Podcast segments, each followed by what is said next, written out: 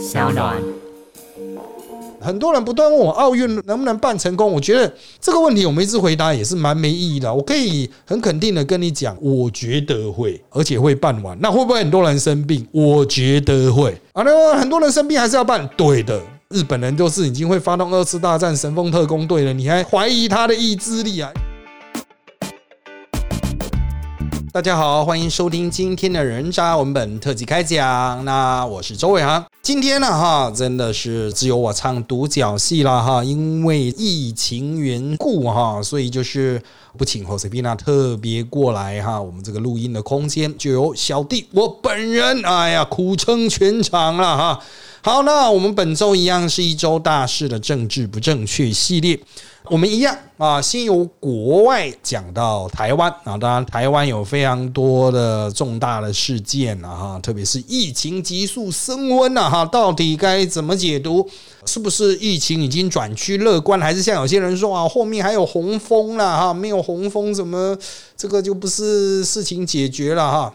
不管怎么样。第一啊，先呈现科学可掌握的事实。第二啊，我们再来谈哈，在这个科学事实之下啊，又隐藏了什么样的奥义了哈？好的，首先我们一样哈，节目一开始仍然是国外的部分啊，我们要来看到的是这个第一个新闻啊，是美国呢加码试出两千万剂疫苗，欧盟宣布啊要捐赠一亿剂的疫苗。好，那这个新闻的重点是哈，在十七号的时候哈，我们其实就已经知道了，美国要大幅增加哈供应海外的 COVID-19 的疫苗，当然想要去跟中共一较高下了，因为中共也是不断的在试出它的疫苗，不管它的效用好不好了啊，就很多国家都有了就是心安了，但有像智利那样打了中国疫苗之后，就好像疫情并没有改善非常多，但。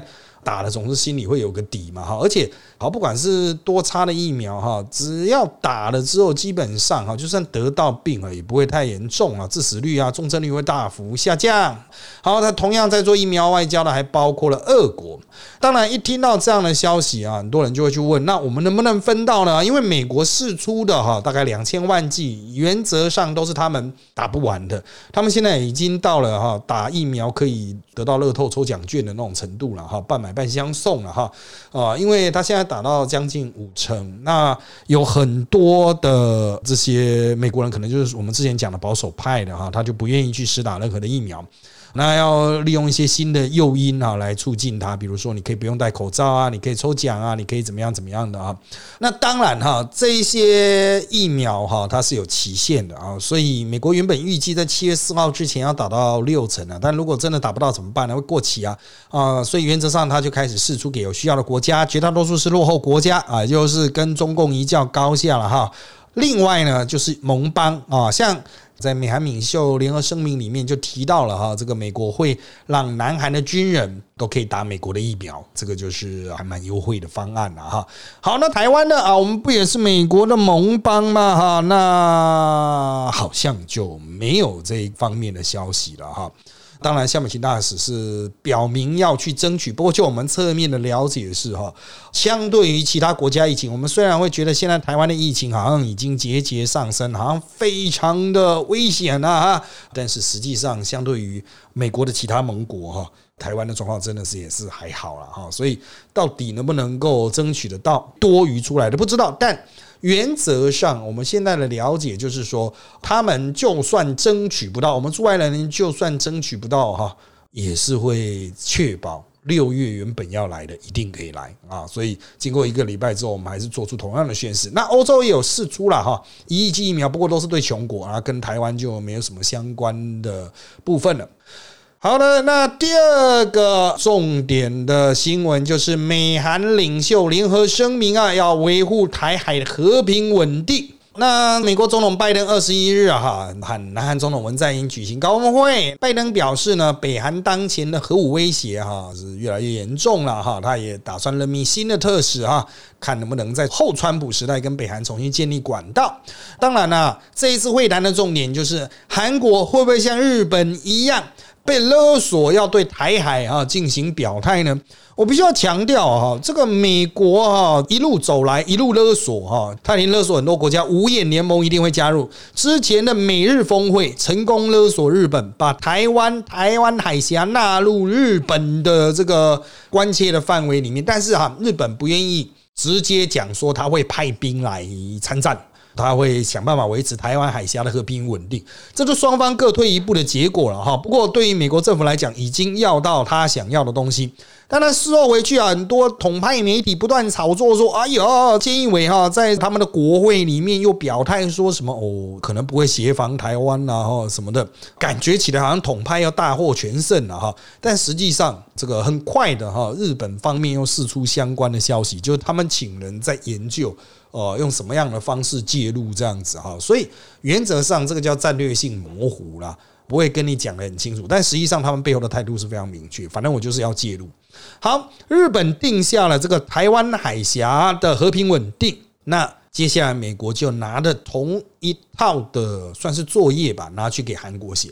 你韩国到底要不要跟着写呢？也就是说啊。跟美国总统见面的时候啊，你希望拿到一些东西的话，那么你也要答应美国要求的东西哦。你韩国要表态介入台湾海峡的和平稳定，可是老实说，台湾海峡关韩国什么事啊？虽然它也有贸易线需要经过台湾海峡，可是它跟日本最大的不同是什么？日本有个钓鱼台在这边嘛，随时可能陷入台湾海峡的战争。那如果台湾海峡发生战争呢？我们的飞机要后撤，一样可以去冲绳，在那边做暂时的整补。问题来了，那南韩呢？他能扮演什么角色？他什么角色都扮演不了，他顶多帮你盯着青岛的潜舰，帮你盯着青岛的航空母舰，就是这样子。这是南韩能够做到最大的范围。然后说，他光是守个黄海就已经很累了，因为他在跟北韩是全方位对峙嘛，哈。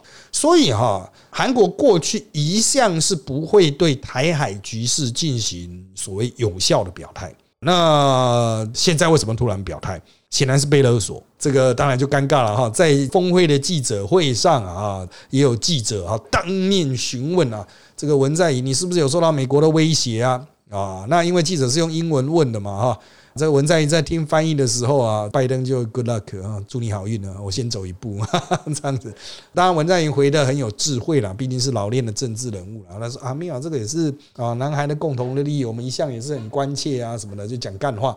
但是南韩跳进来这一局之后，共仔会不会表态呢？各位啊啊，在日前啊发生了一件事情，其实台湾绝大多数人都没有注意到什么样的状况呢？就是美国的军舰哈屠入了西沙群岛的领海基线。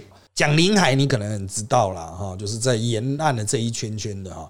领海基线是什么？就是如果你有很多小岛的话，你要去画那个沿着你的海岸的，就看起来就很不规则形嘛。所以他会说，那我们就从这些群岛的最外围的点哈，我们把它拉一条线出来，这个就是领海的基线，这样，然后往外推，推出一个领海的这个范围。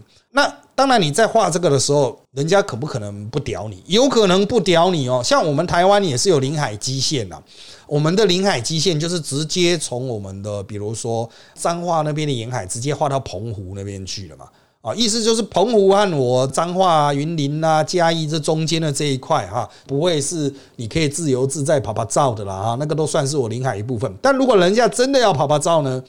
啊，如果是美国老大哥要拍拍照经过澎湖和嘉义之间，那你能怎么办呢？你能把它打成吗？很难。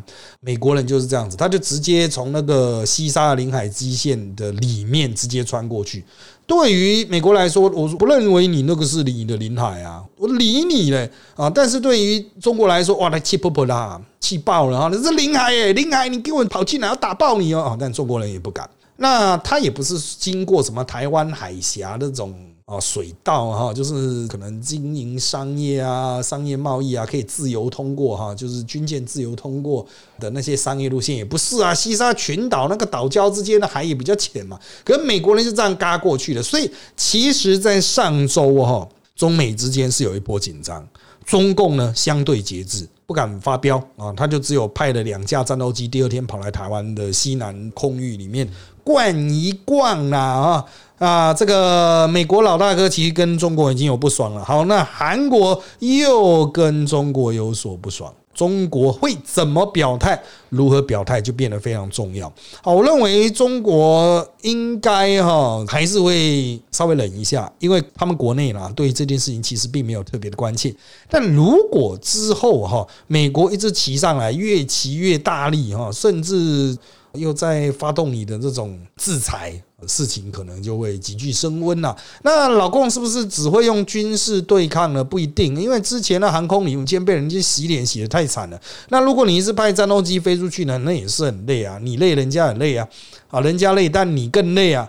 哦，我个人认为老共的牌不多了哈，相忍为国了，先忍再说了哈的几率比较高。但是如果老共忍了的话呢，美国又会持续追击。美国又会东升一个，西升一个，南升一个，北升一个。台湾人是全部都集中在疫情，美国还是在全世界各地闹事了，好不好？这个事情呢，后续还有很多的发展，大家就持续关切。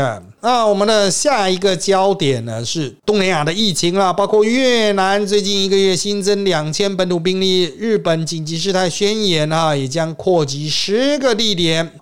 好，当然我们台湾人都是关切台湾的疫情。不过哈，随着变种病毒株啊哈的全面入侵啊，东南亚最近也是啊一波未平，一波又起了哈。首先是刚刚提到的越南，越南之前一直也都是所谓的防疫模范生，表现非常的不错。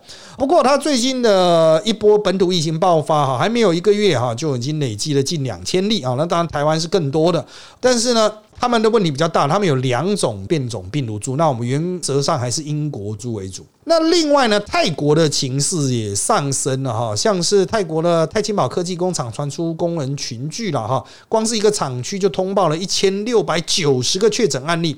那它从四月初爆发第三波疫情哈，都比前面两波更严峻，然后都是集中在曼谷都会区还有周边的一些比较热闹的地带哈。也就是说，这个基本上也是变种病毒株引起的。马来西亚的疫情也在急剧恶化，马来西亚急剧恶化的状况比之前更严重的在于说。他们已经啊，似乎要出现医疗的系统性崩溃的状况了。好，那台湾的状况，等一下我们会去提到。那印度它是病例已经下滑，压到三十万例以下，表示到目前为止的一些防疫的作为是有用的。可是它的量实在也是很大，所以对于整体的医疗体系来说，哈，仍然是非常辛苦。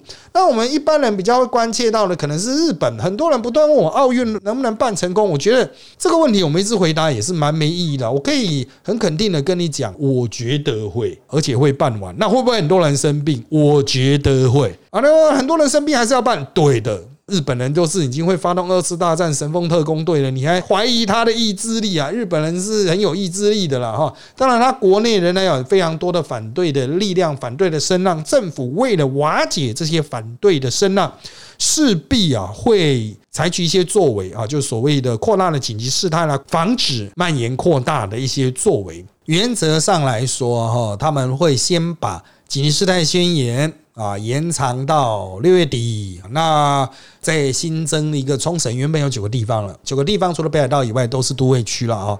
我个人认为紧急事态宣言的确是有用，而且这一次紧急事态宣言台湾也有学到哦，就是不要一起聚在一起吃饭啊，这种传染的状况就会快速下滑。那台湾人不聚在一起吃饭的状况哈，在最近这一周哈，又是执行的非常严厉了啊。当然还是偶然会有，可是跟日本人比起来说，我们的确是非常轻微，所以。而日本的确是有控制下来，稍微呢这一波紧急事态宣言稍微有把它的疫情压下来，但是呢，我认为压下来的效果会在台湾会更显著，经过一周之后就会蛮显著的了哈。好的，接下来呢，我们就要来看另外一个，嗯，这算国内还是国外呢？就是台港之间的关系了哈。香港驻台机构暂停营运，台港当前关系啊啊越来越严峻了。好，香港当局十八日宣布暂时关闭驻台经济贸易文化办事处，强调此事与疫情无关，却没有说明原因呐。后来呢，港府二十一号就称啊，是在于台湾干预香港事务，因此暂停双方的互动。那台湾的陆委会啊，称这个是严重扭曲事实了，强调香港政府自二零一八年起片面阻挠台湾人驻港机构的轮调及运作，才是破坏双方关系。这我们很久之前有提过，台湾派去香港的这些，我应该算外交官了哈。这些驻港人员呢，当然要取得香港的签证，但问题在于说哈，因为我们不承认。九二共识当然也不会接受一国两制，所以香港已经停发我们的官员的签证很久了啊，一直都不给我们香港驻港机构官员工作证，所以我们驻港的层级不断的下降。那台湾呢，以其人之道还治其人之身啊，我们也要卡他们，但是实际上他们也没有再送更新的啦哈，他们现在应该还有几个人在台湾，但是据信是都会撤回去香港。啊，那你说这个管务暂停的话，那接下来怎么处理相关事务呢？其实还有网络这个东西的哈，网络时代了嘛哈，所以外交的管处哈，它假如双方没有什么实质真正的邦交的话，就真的很只是一种技术性的存在啊。那它是可以展现出一些外交意义的嘛？那港府会撤，当然一定是老共啊，北京高层决定的嘛。港府那个苏大哪有办法决定什么啊？那不可能决定的啦。我个人认为啦。这等同形同台港断交了啊！但是香港原来的一国两制的广府就已经消灭掉，现在变一国一制了嘛啊！所以这个也是可预见的将来。但我们接下来要思考的重点就是，我们的香港管处要怎么办？在那边的外交官能不能成功的撤出来啊？如果真的情势有变，状况恶化，我们的外交官会不会出事呢？啊，我们驻港机构的一些从业人员，当然很多不是台籍的啊，台籍的要优先撤回来。啊，那一些相关的资讯资料等等哈，呃，老共那边去搞台港断交，主要是台湾一直在什么参与什么反送中啊，哈，支援香港的民意人士流亡到台湾啊，等等的。我必须要讲了，这本来就是台湾一直在做，本来就是该做。那你要从这个角度去弄哈，我认为哈，下一个看点是澳门。香港的情势比较紧张，澳门的情势还没那么紧张。港澳对台湾的态度是不太一样的啊，所以哦，我们接下来看点就看澳门怎么处理啊。然后接下来就是，如果局势持续的恶化，接下来会不会影响到台商？根据比较新的中共人口普查吧，目前这个长居在中国的台湾人大概有十五万左右。之前不是一直讲什么百万台商、几十万大军哈？除了那些来来去去的之外，哈，目前常住的只剩十五万人，这可能是来到一个相对低点了啦。不能说这十五万人就不多，其实还是蛮多的。十五万人那两个苗栗市了哈，也是蛮多的。他们也有一定的社会经济地位啦，占台湾人口虽然不到百分之一，至少有个百分之零点六吧。哦，那我个人认为，就是他们的权益还是要照顾到。如果两岸的关系持续恶化，那台湾政府有准备好？备援方案吗？啊，比如他们要撤怎么撤？该如何去维护他们的权益等等啊？我觉得这个都是要考虑到的部分。好的，接下来我们来看国内新闻。第一条当然是各位比较关切的啦，哈，就是最新的疫情状况了哈。陈松说啊，疫情没有爆发，要升四级警戒，那没那么快，你就专心的、积极的防疫即可。那我们最近哈，每天比较特别的叫做矫正回归啦。那原则上每天都有数百个个案，大概三百多个。那随着矫正回归呢，可能就会多到变成四百个左右。整体来说哈，曲线是慢慢下降的。各种物资除了 PCR 的人力物力不足之外，各种物资都很充沛。只是我们在进行社会调整的时候，哈，把啊原有的店内的饮食改成所谓外送外带，哈，在这个过程的磨合，哈，仍然没有办法磨合的非常的好，这个可能还要在一周吧。那今天最新的讨论，哈，就是明天就礼拜二各位才会听到嘛。那我们礼拜一最新的讨论就是，哎，第三集呢会不会持续？目前看来实在没有解除的理由啊。你可以注意去看第二集的条件是什么。哦，然后你再看看第三级的条件是什么？那当然要升到第四级不可能，因为第四级太难了啊。所以延个一两周应该都算是合理。但是会不会啊？比如说我们宣布延了两周，结果一周过后，诶，局势好像变得很 OK 哦，每天个案下到一百个，甚至每天个案下到十个。如果是这个样子的话，代表我们防疫有成，出现奇迹了也好，的确是有可能提前解除。但是哈，我必须要强调，你不要先抱持的这种想法。就像那个疫情，这一波疫情一开始，很多人什么两周内解除三级，两周内就十四天了，人家才刚发病完了，那些都还在生病。我是觉得技术上太难了啦，哈，两个十四天，也都一个月哈，来进行观察，我觉得是一个比较妥适的啦。到六月中吧，六月中应该是会蛮明显。那你可能会想直接说给一个结论啊，到底乐不乐观？我个人乐观，但是不是叫各位随便。要积极的维持啊个人的安全、个人防护。那很多人还在在意足迹啦。我想，如果你是真的很闲云野鹤的地方啊，啊，比如花东啦，或者是这个一些农业县呐，哈，彰化以外的农业县，OK 啊，你还可以比较去 care 那种足迹的。好像没有足迹哦，那应该基本上还 OK。但是哈，我认为你住在都市里面，已经没有足迹不足迹的。即使你那边个案很少，像高雄。你那边个案很少，但是哈哦，你还是把出去碰到的所有人都当成病人，你就是像那种什么在打那种末日生存游戏一样的啊，把所有人都当成了可能会携带病源啊等等的这种状况啊来思考啊，就是把所有人都当成是可能带病毒的了，那你回家就好好消毒，就这样子。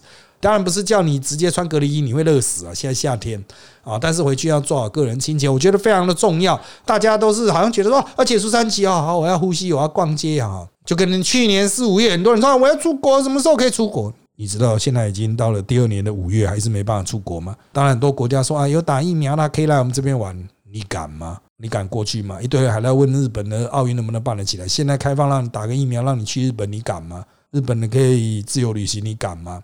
哦，你会觉得哇，可是日本感觉好像每个人都有病毒诶。其实日本有些地方的状况比台北双北是要来的还好啊。那台湾的双北大约等于日本的紧急事态宣言的那些地方啊。所以如果你会觉得说哇，那日本好像很危险，那其实。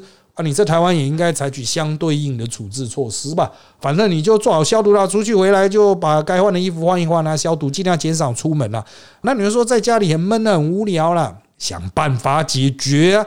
讲的有点性别歧视一点哦。一般女性如果不耐烦，那也就算了。一堆当过兵的男生也那什么好，我被关起来，我不习惯。你去死好，你有没有当过兵啊？你当过兵了，你还在那边讲说你不习惯？兵当的不够久，要不要再回去当一下？讲到被关的经验哈，我们阿兵哥是最有经验的。虽然阿兵哥还是会出来室外了哈，但是那种被关其实就是一种情绪嘛。你怎么去理解啊？怎么去改变？这个政府也没有到真正完全封城了啊。你真的要出去也是可以出去啊，你就做好防护嘛。再来就是另外一个很多人关切的哈，就是停课的问题啦。目前哈是停到五月二十八。那很有可能会继续停啊！那五月二十八指的是高中以下，大学部分呢，已经有非常多所大学哈决定整学期都改成远距了哈。那经过第一周的磨合，我相信在第二周哈，我刚刚看了很多学校的系统，应该都已经稳定运作了，可以到学期末都透过线上来执行。啊，那考试怎么进行？那当然可能就是各校看各校的系统怎么去运作了哈。去年的下学期我们就已经实验过了一次大班的远距了，就七十五个人以上就远距啊，在辅大是这样子。那今年是全面都远距啊，那只要系统能够通过考验，我觉得原则上什么问题都不存在。那比较大的问题是未成年，就是十八岁以下、高中以下的这些年轻人的课程怎么办呢？可能有教育热忱的人都会觉得说：“哎，要补要补啦！”哈，像一二年级现在是没有远距教学，就让他们在家里拍拍照，跟幼儿园一样。但是呢，如果哈接下来复学了，我们要把课补一补。可是我个人认为哈，依照现在台湾的传染病防治的条件，就算解除三级，应该也没办法往马上的复学啊，因为小朋友比较不会保护自己啊，也没办法保护自己啊，所以。如果要补课的话，可能会改到下学期初，哈，也就是说可能会提前开学了，八月的时候提前开学。但是现在这个方案还在研拟中，这第一点。第二点是哈，有些课哈，如果真的能够远距带过就带过了哈，实在是没有必要一直去补。那现有的课程强度也不用那么高，让小朋友大概知道就好啊。因为老师说小学那些东西，小朋友有没有很扎实的学，其实真的没有那么重要。前面没学到，后面也会重复到啊。我们现在的课程设计都有补来补去的机制了哈，它有一种内部的龙贯一致性 （coherent） 哈。都是很专业的，所以一段没有认真的上啊，其实影响没那么大。那为什么大家现在会把课程，比如说远距的教学或线上的教学会排这么密呢？这是因为教育单位不希望被人家认为说啊，那我们就放假好爽哦哦，就是总要生一点事做，所以他们就生了很多作业要做。其实。没有必要啊，真的没有必要。因为在家里的话，就是由家长来承担后续的教育指正的责任嘛，哈，这就是对家长新增的一些负担了。家长您在家工作了哈，可能难度就提高了，生意都变差了，钱都变少了，还要再额外承担这种教学的任务啊，实在是太辛苦的了啊。那我们给上面的建议都是。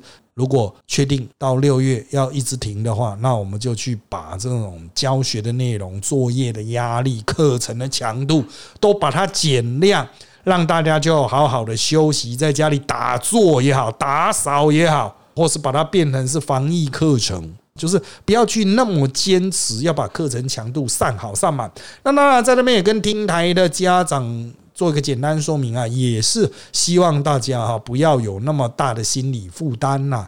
你不是要把你的小孩教到是可以小学就考上台大吧？那你何必要这么热血的去要求那些细节呢？在学校里面，老师也不会要求到那么细节啊，不会要求你的小朋友要做到那么扎实啊！哈，大家不要用大人的智能去理解小朋友的学习能力。人类的逻辑十岁以上才会长成呢。你要拥有这个完整的价值判断力，可能要到十五岁以后了啊啊！你跟高中生，你还可以用比较强度的方式进行教学。高中以下免了吧，你只是在虐待你自己啊！再来是下一个啊，最近也是蛮热的一个议题啊，全台分区限电啊，总统阁魁生气气。好了，自从十三号跳电之后呢，那十七号又出现用电量攀升，晚间八点十分再次分区限电的问题了，影响六十六万户。九点四分恢复正常供电。这次十七号的原因是新达电厂一号机因锅炉燃烧管理系统模组故障，以至于机组停机。电厂下午排除故障及测试完成，到晚间又因水利发电资源减少，发生局部供电暂停。五天内出两个包啊！蔡英文当然就赶快出来敬礼了哈。啊，他是说啊，我也跟大家一样很难接受啦。可大家会觉得说，你难道不代表是你的责任吗？我来跟各位讲这个事情的美角了哈。怪到新达电厂上啊，没有意义，因为它太老了哈，老电厂啊，四十岁老电厂，你能勉强它吗？我们只是现在不让它除役而已，因为没办法除役了啊。那重点在于整个台电内部的机制。有些人说啊，什么输电够啊，电不够了哈。其实电哦，你说够也是会够，说不够也是不够。什么意思？你加钱就电马上就够啊。可是加钱是不是百业萧条？人家说哇，都有疫情了，你还加电费啊？是不是百业萧条？那不加的话，大家就用暴用电、乱用电啊，什么东西都爽用爽吹啊，那电是不是就一定不够？那再来另外一个是台电结构的老化问题啊，台电结构的老化问题有非常多，但是这一次的停电，我要的切入点完全不一样啊！你讲的是输配电线路了，台电内部改革，其实我觉得人的问题很大，重点在于说停电如果无法避免的话，总要有一个诚实传达的机制吧，第一时间就要跟总统说我们会有这个问题。然后真的会发生停电的状况，而不是第一时间跟总统说不会有问题，然后后来又出问题。在第一次停电的时候，他们就先跟总统说七点会好，总统七点都要开记者会的，结果临时又跟总统说二七点不会好，你要总统怎么办？完了总统一次之后，第二次又跟总统说啊不会有问题，结果到晚上没有太阳能了，因为晚上没有太阳了，又只好停电，你要怎么办？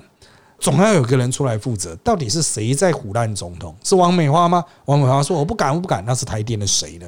不要怪到基层，不要去吵什么供电足不足的问题。台电烂，如果是烂的话，为什么没有人把台电内部的烂如实转达，让人可以去解决这个烂？真的没办法供电的话，你就赶快告诉上面说我们没办法发了啊，赶快预做准备嘛，不就解决问题了吗？啊，其实啊，大家看事情啊，都还是核电的，就很爱核电啊，环保的很爱环保啊，反早教的反早教啊，大家都在各自找各自喜欢的议题。那么，真正核心的、真正关键的台电内部组织管理的问题、人的问题，什么时候才会改善到？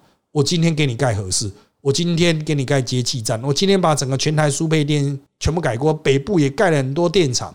台电的人还是有问题啊，他还是一样在那边给你胡乱嘛，一样还是在那边给你临时东西坏掉又不跟上面讲，然后跟你说啊什么时候会好，结果又不会好，这个问题还是会持续啊。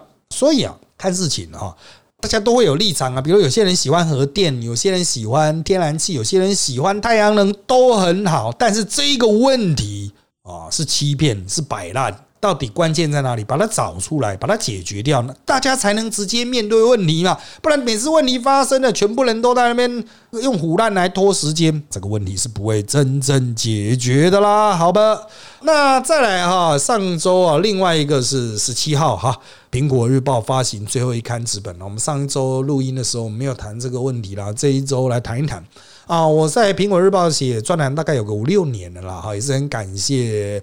李志英哈也是很感谢他们历来的多位的编辑啊，他们都很努力维持这个报纸哈，然后承担一定的媒体的责任。当然，苹果日报哈有很多人认为它带进了很多不好的风气哈。我认为这个所谓不好的风气一直都是见仁见智哈。价值本来就是多元的。苹果一开始是讲什么三色星，那现在新媒体网络时代，你要新，你要色，你要三，苹果早就已经不是个咖了。苹果就是。近年的这种啊销量啦、影响力都下滑，就是因为它不够散、不够新、不够色。这个时代改变嘛，媒体形式改变嘛，迟早要进行调整啊。那苹果现在。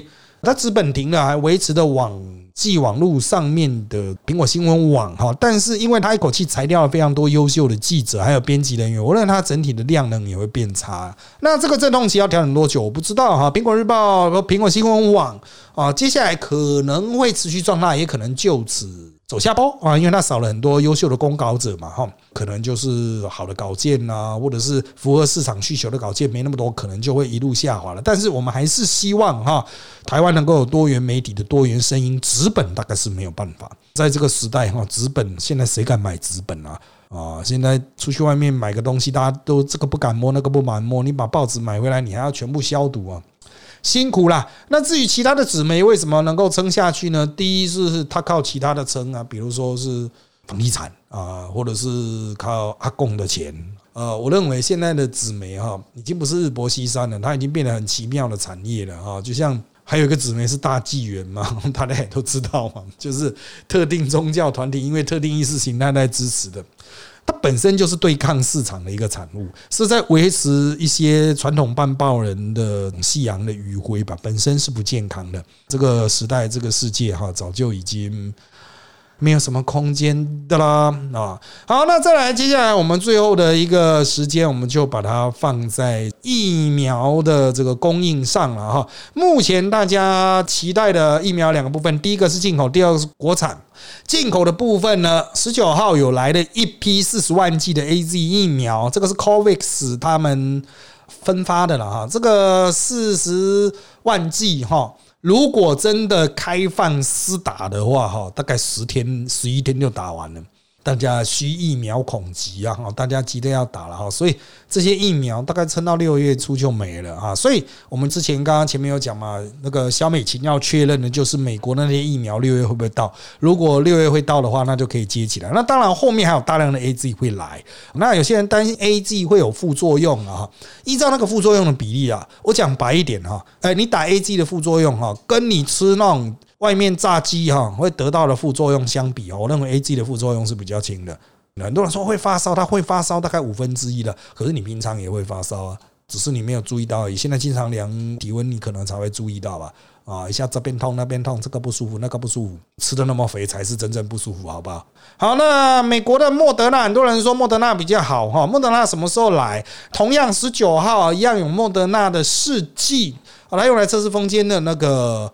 两百剂的试剂寄到了台湾了哈，那代表莫德纳即将要来，但是原则上它的合约就是六月，所以我们也是预计六月了哈。那到了七月前呢，主力哈应该就是莫德纳和 A G。七月之后呢，就是国产疫苗，我们预计跟两家买，那他们现在正在走二期的。如果我印象没错嘛，都是要打两剂的，所以他们现在差不多要打二期的第二剂吧。然后打完之后，会在六月会有做呃一些研究调查，六月结果出来，七月哈赶快就紧急授权这样子。如果效果好的话，就开始投产就生产。然后同时间，因为台湾现在很多本土个案，也可以再做三期的实验了啊。如果真的要做大规模的三期，三期要做非常多人，所以需要非常多的受测者啊。如果你想要赶快去打的话，这个也是个机会。但是我要强调，它是有风险，因为你不是说打了会有副作用，你可能打的是安慰剂啊，哈，因为啊，这疫苗它都会有这个设计对照组啊，那对照组是安慰剂啊，解盲才会知道了啊。那没有关系啦，哈，这种东西经过前两波测试，很多人总是会去强调它的不安全性。如果你真的很怕死的话啊，那你就不要打。把试打的机会、测试的机会让给其他的国民，总要有人冒险泛滥嘛，哈。那很多人会问说：“哎，那老师你要不要打？”因为没有在那个顺位里面，所以我一定是只能打自费。打自费的话是 A G，A G 的现在是没有，你挂号也没得打，先让医护先把它打完。如果有的话。自费的项目开放的比较多元哈，因为他现在自费的条件是你必须要有理由啦，很多人填的理由都是出国啦，即使他没有出国，他也说我要出国，然后就跑去打，这当然是可以，但实际上就是说谎嘛。像我们这种社会贤达为了去打，然后说谎不好嘛，对不对？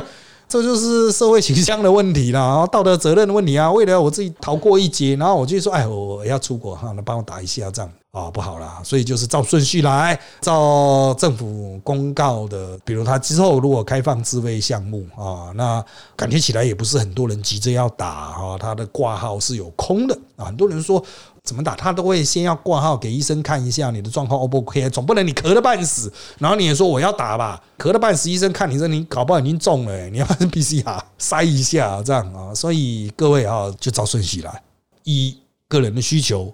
以社会的责任，以你个人的角色来施打了，好不好？那最后面啊，顺带提醒一点了哈，因为大家不出门，所以血库有点不足，所以如果你真的要出门的话呢，请顺带去捐个血。